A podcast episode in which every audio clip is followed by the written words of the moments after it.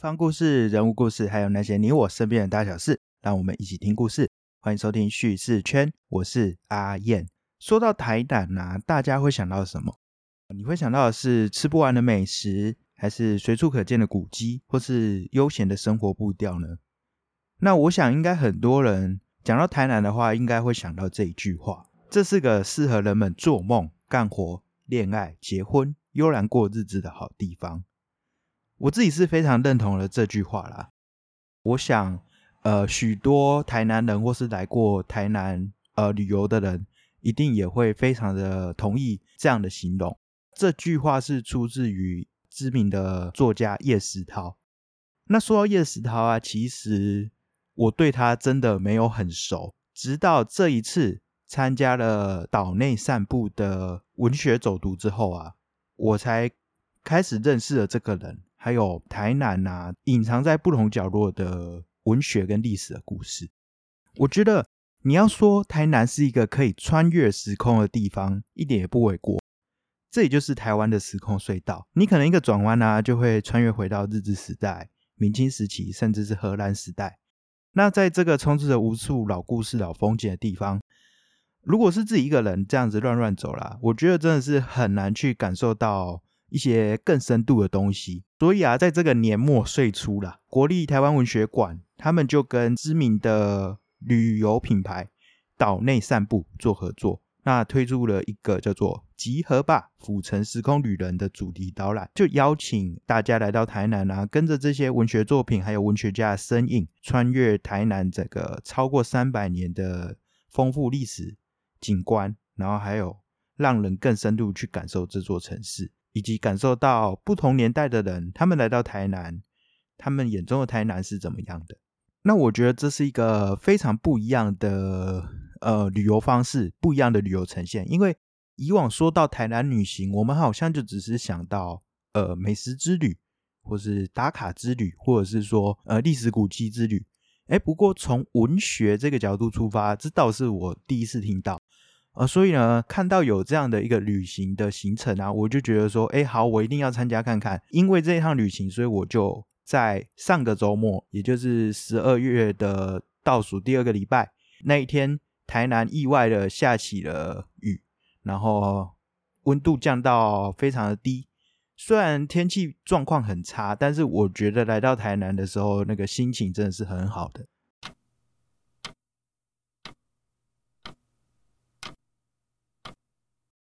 这一天呢，虽然是这样的烂天气，但是站在台湾文学馆的这个华丽建筑前面呢，我就觉得这种烂天气根本就影响不了我的心情。不过，这个台湾文学馆它其实就是一个起点。我们这一趟旅行就是要跟着这个岛内散步的导览员，从台湾文学馆开始，走在台南的巷弄里面，然后去发现隐藏在台南的大街小巷一些文学相关的故事。啊说到呃这个台湾文学博物馆呢，我觉得它应该是我自己心目中前五名的一个博物馆。第一个是当然它免费，这是一点；第二个是。它这里面蕴藏了许许多多跟台湾相关的一些文学的东西。它里面的呈现不是单纯就是给你一大堆书啊、一大堆文字这样，而是用非常有趣的一些策展主题，好比说呃旅行啊，好比说出版啊，好比说什么动物与人类啊等等这种各式有趣的主题，然后去做出各式各样的展览。此外啊，这个地方它的建筑本身又非常的华美，因为过去是日本时代的台南州厅嘛，所以。整个就是你骑车经过这个圆环，你一定会被它所吸引到。我每次来到台南，然后经过汤德章公园所在圆环啊，我每次经过台湾文学馆这个地方，我的眼神一定会一直看着那个文学馆，然后被它深深的吸引。这样，那我先讲一下好了。这一次我参加的这个岛内散步的活动啊，这一团的人其实组成是蛮多元的。你可以看到小朋友。也可以看到那种呃年纪比较大，可能五六十岁的人。此外啊，你可以看到像我一样从北部来的人，那同时也可以看到台南本地人。那每一个人其实都很期待接下来我们要进行所谓这个穿越时空的旅行。那在出发前呢，负责导览的郑雅芬老师他就简单跟我们介绍一下这边的一些故事，然后就说不同时代的人来到台南，不管是什么原因来到这里，然后都留下了他们的足迹。那特别是这个文字的部分，借由他们的文字去歌咏台南，去讲述一些自己的心境等等的，就变成了一个我们这一次旅行的一些索引。那我们就是要跟这些作品，还有跟着这些人曾经出没的地方去探索一下不一样的台南，不是只有呃一些美食。不是只有单纯的一些文青打卡点而已，还有其他更多、更有趣、更深度的东西。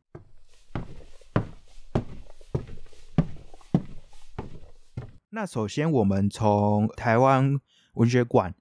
走出去，再转个弯，就是过了林百货的十字路口，再右转，就来到我们今天的第一站——郑成功祖庙。那说到郑成功祖庙，我想不知道知道这个地方的人有多少啦。但它真的是一个非常特别的庙宇，比起其他民间祭祀郑成功的庙，郑成功祖庙是郑经儿子他去盖的，所以这可以说真的是非常的所谓正统的一间庙。这个并不是很大的庙里面啊，其实我们到处都可以看到跟郑成功父子有关的符码，那也可以看到他们的一些文学作品。从一开始庙门口前面的雕像。跟着老师的这个讲解，就让我们发现到，哎，我有来过啊，但是为什么都没有注意到这件事？像是庙前面呢，就有一个郑成功像。那这个郑成功像，它是一个半是穿着当时的那种盔甲，那一半是穿着那种文官的衣服，半文半武的一个形象。那老师就解释说，呃，郑成功这样的一个形象啊，就是说他。过去投笔从戎，然后并不是单纯的一个武将而已，然后又充满着文采，所以才有这样的一个形象。那这是我之前真的都没有完全认真去观察过的。光是这一次到了这个第一站的门口而已，我就觉得，哎，我好像有一些不一样的收获了，真的是非常的有趣。除了讲这些雕像啊，还有可能里面的一些诗文之外啊，那老师也有去。歌咏一些郑成功当时所写诗，或是他的儿子郑经所写诗，那我们就可以看到郑成功父子他不是一个单纯的武将，那他们同时都是诗人，然后他们的这种诗文啊，都是充满着这种明末的这种愤慨与无奈。站在这个地方，就好像看着一场历史剧，我自己脑海里面就会想象说，哎，郑成功就站在我眼前庙城这个广场，然后就看着阴郁的天空，刚好那个时候。天气也是阴阴的，在那边忧国忧民。那老师就说：“呃，这个郑成功的忧国忧民文学啊，就是当时可能说是呃明正时期的一个文学特色。”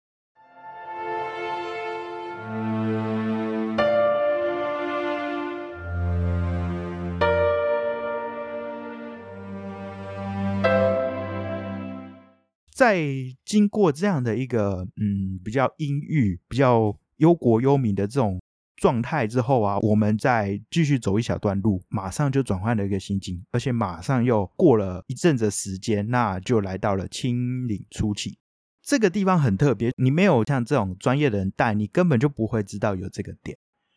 我们来到一个看起来完全没有什么特色，也没有写任何标记的一个小巷内。那这个小巷是在永福国小旁边。走到小巷里面啊，在永福国小旁边也没有看到任何标识哦。然后老师就叫我们看国小墙里面，那就发现到，哎，国小那边墙上有一个图，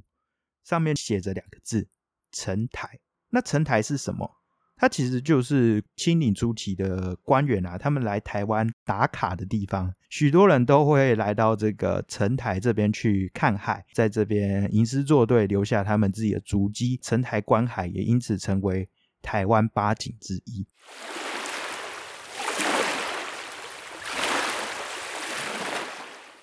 当年啊，在清领初期的时候，永福国小这边还是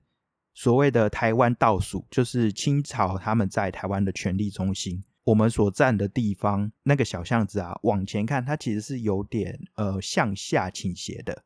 其实那个下面向下倾斜，你就可以感受到呃这里的地势差距嘛。老师就说，以前啊，这样往前看那些地方其实是海，所以因此在这边建了一个高台，就是可以爬上去，然后这边看海。为什么会这个城台观海变成所谓的台湾八景？那老师就拿出了这个补充资料给大家看。其实城台这个东西啊，在清康熙三十二年，也就是一六九三年的时候，当时的台下兵备道就是一个官位啦，这个位叫做高拱前的大官呢，他就来到了。台湾担任着台下兵备道嘛，然后他在现在的永福国小这边建了一个所谓的城台，然后写下了台湾八景。我想应该不少人对于台湾八景有一定的认识啊，就是从清朝开始，然后经历日治时代，甚至现在，我们都会有一种呃什么台湾八景啊，什么基隆八景啊之类的，就是我们会去把各个地方不同的一些特色景观，然后写出八个过来，然后就变成一个必游胜地这样子。那这个最初开始就是从这位高拱前开始的，他写下的台湾八景呢，就包括了斐亭听涛、城台观海、安平晚渡、沙昆渔火、鹿耳春潮、基隆积雪、东明小日、西雨落霞这八个地方。其实有些我们可以知道是现在的哪个位置，好比说基隆啊，好比说这个澎湖的西屿啊，我们大概都知道它在哪里。但是也可以看到说。哎，这个八景里面有时候充满着一个非常奇幻的想象的，好比基隆积雪、基隆下雪，这个是我们永远没办法去想象到的画面。不过在高拱前的这个文笔里面就出现了这样的风貌，或许就是可以印证说，其实当时他们清朝在一开始实际统治，呃，其实是没有很积极，然后其实那个范围也是非常有限的。啊，不过也因为高拱前开始写这样的八景之后。从清朝的八景啊，到日治时期的八景十二胜啊，这个所谓的可以说大观光时代嘛的滥觞，就是从这个不起眼的小巷里面开始的，让人会有一种打从心里油然而生的赞叹啊。接着我们其实就继续沿着这个小巷慢慢走，准备到下一个小巷。在这个小巷走一走的时候，就发现到，哎，永福国小的对侧有一个整个涂成青蓝色的一个墙，那上面有一些文字。然后还有那个瓜牛的图样，这个其实就是给我们下一站做了一个暗示。我们下一个要去的地方叫做瓜牛巷，那就跟我们呃下一个时代，那下一位作家有非常强烈的连结。这位作家叫做叶石涛。在这一次的走读之前，我从来没有去过瓜牛巷。我知道瓜牛巷这个地方，但我不知道它实际的位置在哪里。而且真的是你没有人带，或许真的不是很容易去注意到瓜牛巷，因为它就真的是在那种呃一排排房子之间的这种小巷子，然后绕来绕去的，需要有人带着你走，你才会知道说，哎，原来台南有这样的巷弄，然后藏了这么多的故事。叶石涛他可以说是呃日治时代跟战后初期的文学作家代表了。叶石涛他认为台湾南真的是一个很惬意的地方，惬意到什么样的程度呢？我们走到瓜牛巷的路口啊，老师就教我们往下看，那就看到那个路上就写着叶石涛当时的文字作品。原来叶石涛他曾经在永福国小担任老师，他每天呢就是睡到永福国小钟声响了。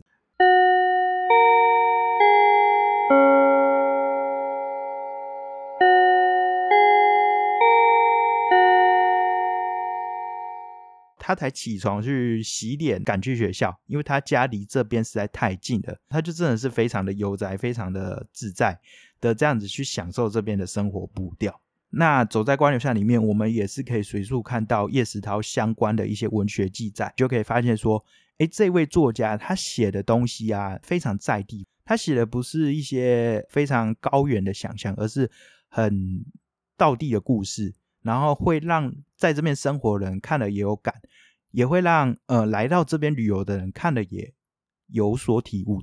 所以我们可以说啦，瓜牛巷这边可以说是叶石涛用文学打卡的集散地。你走在这边四处，你可能就会看到地上的这种文具啊，或者是你可以看到一些特别装置艺术，然后上面写有叶石涛的一些文笔。对，那你就可以看到，哎，叶石涛的足迹真的是遍布整个瓜牛巷，而不止瓜牛巷，应该是整个台南的呃不同的角落都有他笔下所记载的这样的痕迹。那有些人就会开始好奇啊，这边为什么要叫瓜牛巷？是因为在这边大家都走得很慢吗？还是怎样呢？还是这边其实有很多只瓜牛呢？其实不是哦，是因为这算是叶石涛的一个现实，还有一个心灵的状态，因为。叶石涛他们的家族曾经算是一种世家大族，不过后来慢慢的没落。那他们也搬了几次家，后来就搬到瓜牛巷这个地方。我们就走到了瓜牛巷的一个小小的广场，然后上面有一些装置艺术。老师叫我们抬头去看斜对面的一个非常狭窄的一个房子，就说，呃，叶石涛当时的居所可能就是在那边。我们就会感受到说，哎，他住的地方真的有一种所谓瓜居的感觉。就是他的房子越换越小，从以前的那个世家大族，可能他们家的土地很大，然后住的地方也算大，然后后来越来越小，变成说他们要住在一个小巷子里面的一个小屋。那他自己也因为曾经可能一些文字啊，然后去得罪到当局，然后让他曾经去被捕入狱，所以也算是他自己心境封闭到一个壳里面。这样，虽然他是形容说。呃，瓜牛巷就像闹区中幽静的山谷啦。不过在现实上，我们看来好像并不是这样。不过真的在他的笔下面啊，就变成了一个台南独到的体味。这个就可以呼应到一句他自己的形容，就说文学是地上之眼，读起来听起来，你就会觉得说，哎，好像多了这么多不同的味道。明明你站的这个地方，可能你觉得其实它是一个平凡的小巷。但是在叶石涛的这样文笔生动的描绘下，你会觉得说，哇，原来这里这么的有魔力，这么有魅力。这样说真的，我对叶石涛真的很不熟啦，同行的其他人也对叶石涛不熟，所以老师就开始去介绍叶石涛这个人，他到底是有什么样的重要性？他不只是写下说台南是一个适合生活地方这样文句的人而已。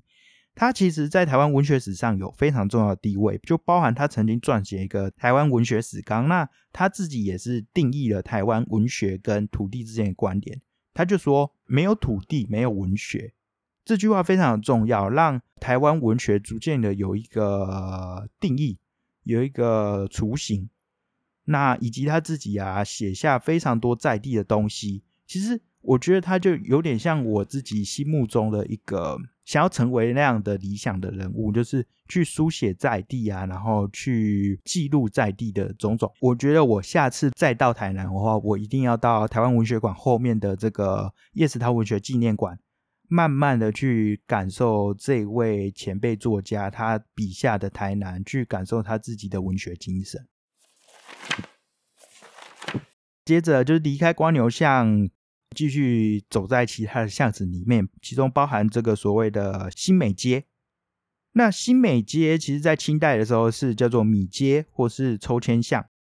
因为过去这边是卖米的集散地。那所谓抽签巷，其实就是因为庙宇林立嘛，所以就会有一些呃拜拜抽签啊。从这个新美街的历史，其实也可以注意到说这边过去台南的海港文化。现在的海港可能就是要比较靠到安平那边，不过过去的台南市中西区这一块其实是有所谓的五条港，带动了港口沿岸的一些贸易发展。然后最早台南可能开始繁荣的地方也是在这些港口附近。那如今其实都变成了老街巷弄了。在这个新美街里面，有一个代表性的景点是所谓小关帝庙的开基武庙。之所以叫小关帝庙，是因为这个是民间所兴建的。跟这个官方，你可以看到在台南赤坎楼对面那个非常大的四点五庙不一样，小关帝庙相对规模小很多，但是它有一种民间的活力。从庙里面的匾额啊，还有签诗，其实我们就可以注意到，哎，庙它本身并不是只有这样子的一个文化意象或者宗教意象，而是它其实存在的所谓的文学性。接着我们要走的地方，也是另外几间知名的庙宇。会看到更多更有趣、跟文学相关、跟历史相关的一些痕迹。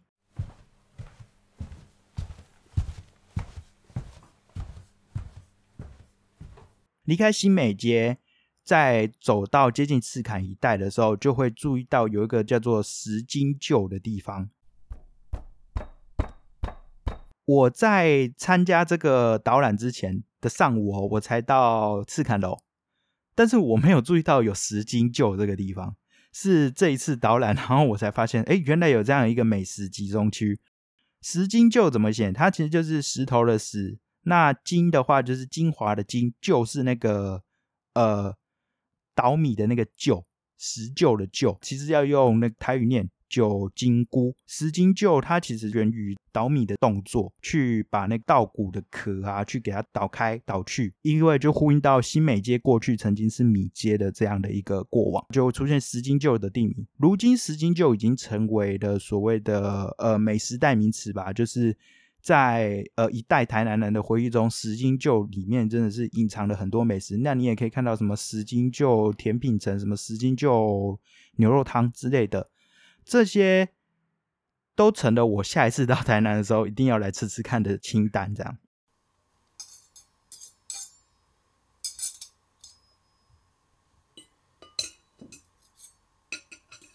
除了刚才有提到的瓜牛巷啊、新美街。另外，我们还有走过另一条小巷，叫做葫芦巷，它是位在大天后宫跟四点五庙旁边的一个狭小的巷子。因为这里有很多算命馆，所以又叫做算命巷。不过，在叶石涛的笔下，这里是一个典雅又淫荡的地方。这个形容真的是很有趣，既典雅又淫荡，到底是怎样的一个状态？所谓的典雅，其实就是因为过去这里是文人雅士做这个竹枝词。吟诗作对的一个所在，不过淫荡也就是过去他们在这边寻花问柳。那到了叶石涛的年代啊，这里变成一个人畜杂居，然后非常的脏乱不堪的一个巷弄，所以让人觉得很想逃离。那叶石涛就是写了一本书叫《葫芦巷春梦》，就批评了这样的光景，同时也去批评到当时的一个社会状态啊。如今站在这样庙间的小巷，我们没办法感受到叶石涛笔下的那个葫芦像，但是老师就翻开了这个书中的一些照片，我们就会发现到，哎，原来他那个时候的葫芦像跟我们现在所站的完全不同的感觉，好像也没有说到真的说什么两百年像清朝这样这么久远，不过跟现在竟然就有一些差别。出现，然后现在的葫芦像跟当时的葫芦像是一个完全不同的世界的感受。那除了这些小巷子啊，我们也是有去拜访到不少的庙。我刚才有提到一个，就是呃四点五庙。四点五庙它非常的特别，除了它历史悠久，从这个明正时期就有这样的一个历史之外啊，它其实里头有很多文学的风景。我并不是第一次来哦。但是在这一次来之后，我才注意到这些文学风景，还有一些更多隐藏的故事。好比说，在这个庙捐助修建的人物名单里面，其实有会让大家很印象深刻的一个组织，叫做民众党。对，这边的民众党不是现在那一个柯文哲的民众党，而是过去日治时期蒋渭水等人创立的台湾民众党。当时的民众党啊，他们就有利用这个四点五秒的空间，作为一个向民众呃宣讲啊、教化，啊，然后以文化意识去对抗日本殖民政权的一个场域。那其中有位关键人物叫做卢炳丁，他也跟这个庙多少也是有一些关系。他曾经写了一本书，叫做《小封神》，封神就是那个封神榜的封神。那这一本小封神，意图是希望能够破除大家的迷信啦。那老师就一边解释这部作品啊，一边就对照着庙里面神像，哎，就会好像让我们有很多很确切的想象，而不是说你在读一本书的时候，就只是因为看着他的形容，然后你要自己脑中有一个画面一样，是真的很有临场感的感受啦。离开四点五秒之后啊，往前走一点的十字路口，就会看到路口斜对侧。有一堆手绘的看板，这个其实就是台南非常知名的全美戏院它的手绘看板。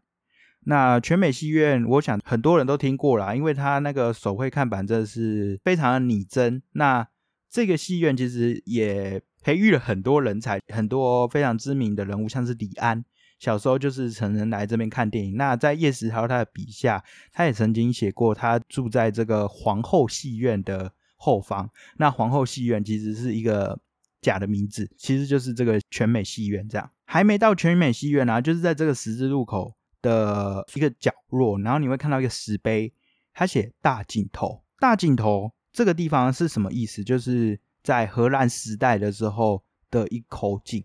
所以可以说是台南历史最早的一个井。”。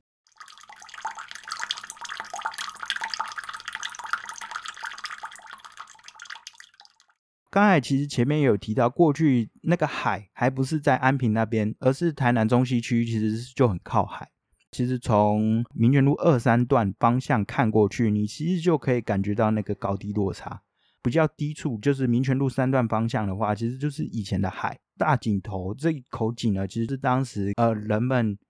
靠岸之后要做一些淡水的补给，就是靠这口井。它可以说是呃台南历史最早的一个地方之一啦。到了清代，这里更因为靠港啊，然后有一些啊繁荣的商业活动。然后就形成所谓景亭夜市。这个景亭夜市，你不要想说，那就是一个呃很繁荣，然后所以有夜市这样。它是全台湾第一个夜市，所以我们就可以在这个现在看起来好像就只是车子很多的一个十字路口，去发现过去曾经这里是多么重要的一个地方。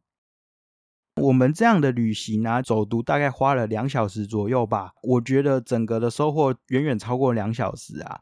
最后一站，我们就到了大天后宫。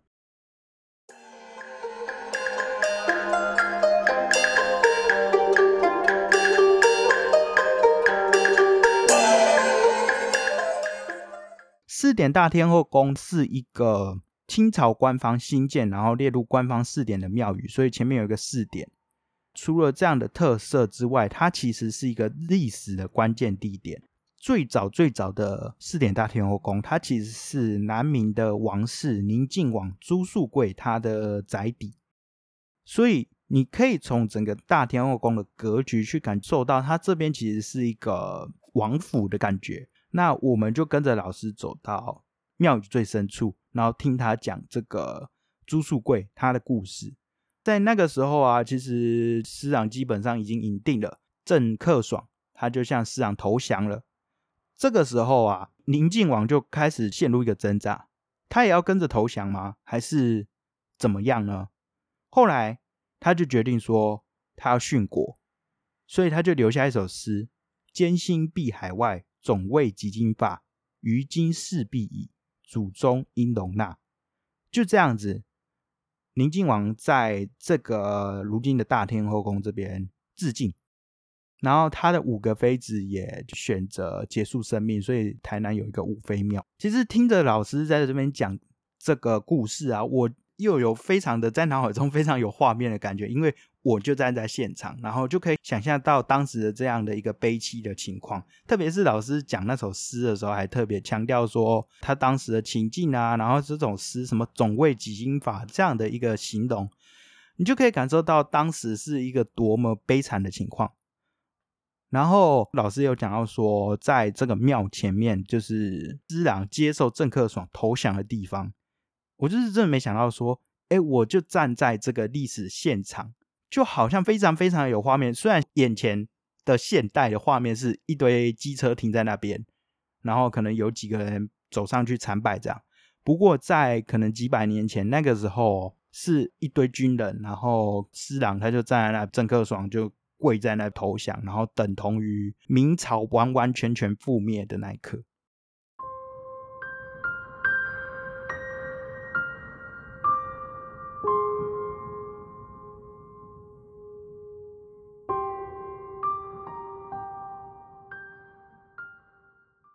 那这里曾经朱一贵在这边登基，然后壮大反清的势力。台湾民主国的第二任总统刘永福啊，也曾经。把这边做过他的办公室。总之，整个大天后宫，它不只是一个信仰中心，它更是一个历史中心。那我觉得，我站在这个地方，我就有一种呃说不出的震撼。特别是搭配老师分享给我们的这些诗、这些文学的记载，就好像真的能够看到当年的画面如实的呈现在眼前一样。我还是要说了，要不是有这次的走读，我想我真的是不会自己走过这些地方。那就算我真的走过好了，我顶多也就是拍拍照，然后就这样就没有然后了。不过因为有了这样的岛屿散步的文学导览，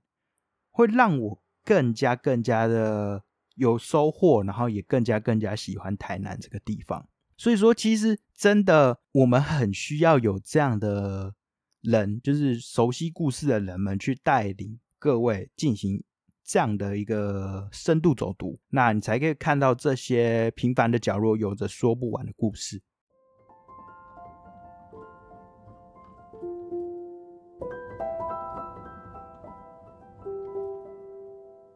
岛屿散步目前推出的这个集合吧府城时空旅人，我觉得真的是一个非常值得推荐给大家参加的活动。那目前还剩下一月十四还有二月四号，都在星期六两场，真的不要错过了。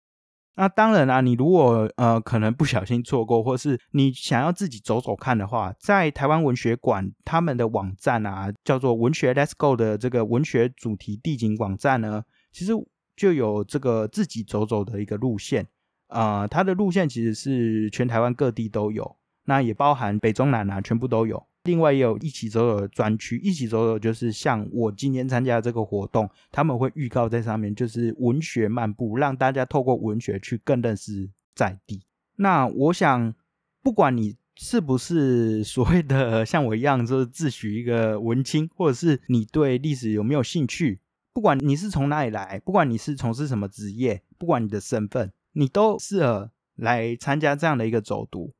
然后更认识我们自己所生活的这样的一个地方。那你会发现说，它不是就这样而已，而是曾经曾经在这些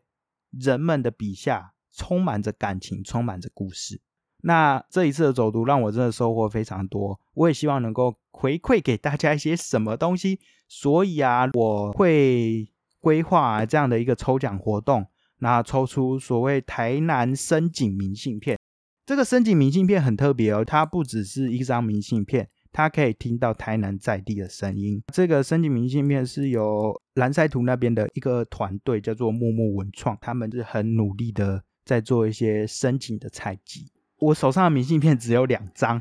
所以呢，IG 跟 FB 各开放一个名额，你就在按赞 IG 跟 FB 这一则 Podcast 的贴文，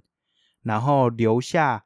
你对于台南这个地方，你有什么想要去的景点，想听见什么样的故事，就这样就好了，那就有机会获得台南深景明信片。好，听完今天的分享，你还喜欢吗？如果喜欢的话，欢迎给我一个五颗星的评价，然后留下你的心得。如果有任何想法或建议，都可以到 FB 或 IG 私讯告诉我。那如果真的觉得这节目很棒的话，也可以到下方资讯栏，在 Mr. Bus 等平台给我一点小小的支持。每月定期赞助还能获得超值回馈礼。那今天分享就说到这边，期待你也能够踏上这样的文学之旅。我们下次见。